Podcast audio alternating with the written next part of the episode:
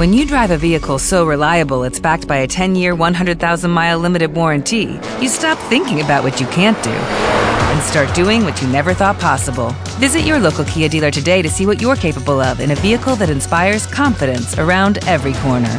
Kia, movement that inspires. Call 800 333 4KIA for details. Always drive safely. Limited inventory available. Warranties include 10 year 100,000 mile powertrain and 5 year 60,000 mile basic. Warranties are limited. See retailer for details. Podcast Millennium.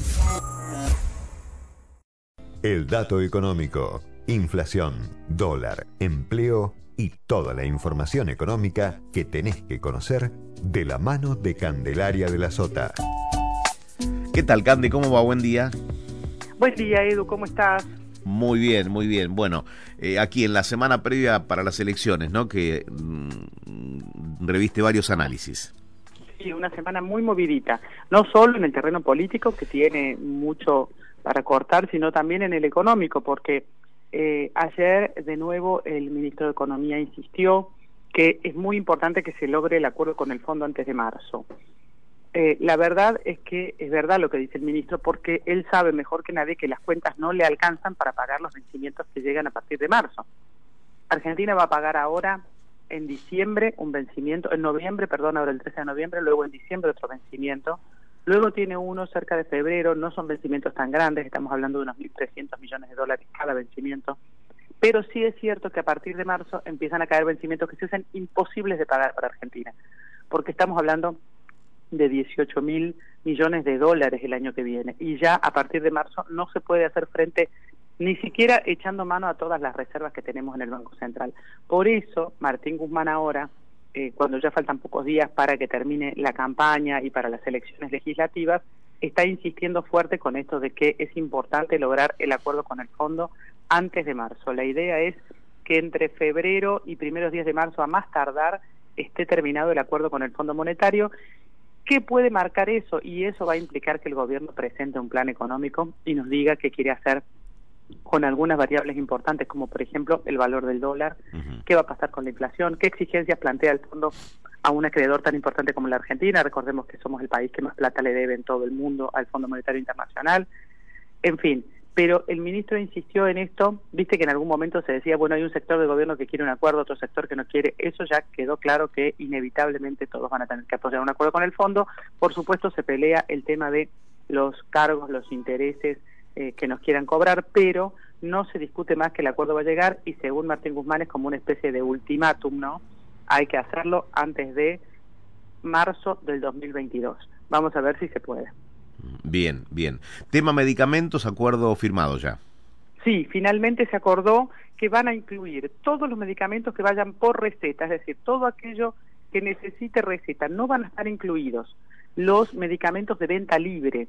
Este es un poco el engaña pichanga, es medio antiguo la palabra, pero es verdad es así. que hacen los laboratorios, porque lo que hacen es, ok, nosotros retrotraemos los precios al primero de octubre y los mantenemos sin ningún cambio hasta el 7 de enero, como nos pide el gobierno, pero lo hacemos siempre y cuando sean los medicamentos que van por receta, que te los tiene que recetar a un médico, ya sea por tu prepaga, tu obra social o eh, sin, de manera particular, pero sí tiene que ser con receta para asegurarse que ese medicamento va a tener el precio congelado al primero de octubre.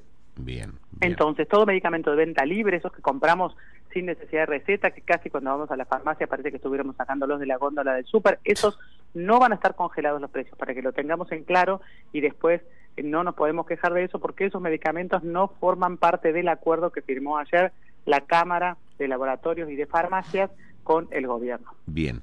Con respecto al dólar, ya hay controles, ¿no? Y no es sencillo para aquel que quiera refugiarse en esa moneda eh, llegar a tener el dólar billete o a, o a tenerlo en su caja de ahorro. Eh, la pregunta es, ¿podrían llegar a sobrevenir más controles?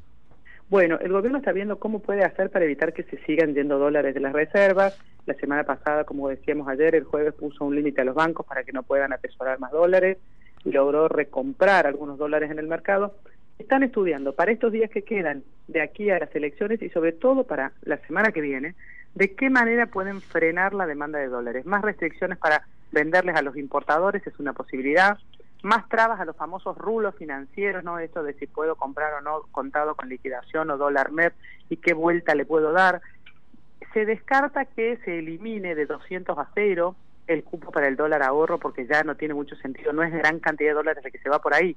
Pero yo diría que nada está descartado del todo porque el gobierno necesita cerrar frentes en materia del tipo de cambio. En realidad, la receta, la solución final sería eh, que el gobierno encuentre la forma de llevar tranquilidad al mercado y el mercado deje de refugiarse en el dólar. Pero eso es muy complicado y muy complejo y no ha podido hacerlo en los últimos meses. De manera que lo que está buscando son herramientas, herramientas que está estudiando y que no me sorprendería que las ponga en marcha entre mañana y pasado, algunas de manera preventiva y otras la semana que viene, para tratar de cerrar todavía más el grifo de dólares dentro de lo que es un mercado que ya está muy controlado. Ayer el dólar blue se comportó como los últimos días, 196 para la compra, 199 para la venta, es decir, de nuevo ahí rozando los 200 pesos, se mantiene quieto, recordemos un mercado muy chiquito y el gobierno sigue tratando de intervenir para frenar todo lo que tiene que ver con los dólares libres, blancos y legales, que son el, contado con liquidación, el dólar MEP y todos los otros que van derivando de estos dólares. De esta manera interviene el Banco Central con las reservas, pero yo creo que se van a venir, por lo que dicen todos los analistas de mercado, pequeños controles todos los días. Muy bien, completísimo. ¿Actividad física hoy? Sí, mira qué lindo que está el día. Mm, Tendríamos que salir a caminar ya mismo. Tendría que ir a buscar las zapatillas arriba. Me parece perfecto. ¿eh? le, doy, le doy libertad para poder hacerlo. Le mando un abrazo. Muchas gracias, Edu. Muchas gracias. Hasta mañana. Hasta mañana. Podcast Millennium. As a new Western Union customer, you can enjoy a $0 transfer fee on your first international online money transfer. Send money to your family and friends back home the fast, easy, and reliable way. Visit westernunion.com or download our app today to get started, and your first transfer fee is on us. FX gains apply, not available for credit cards and transfers to Cuba. Services offered by Western Union Financial Services, Inc., and MLS 906983 or Western Union International Services, LLC, and MLS 906985.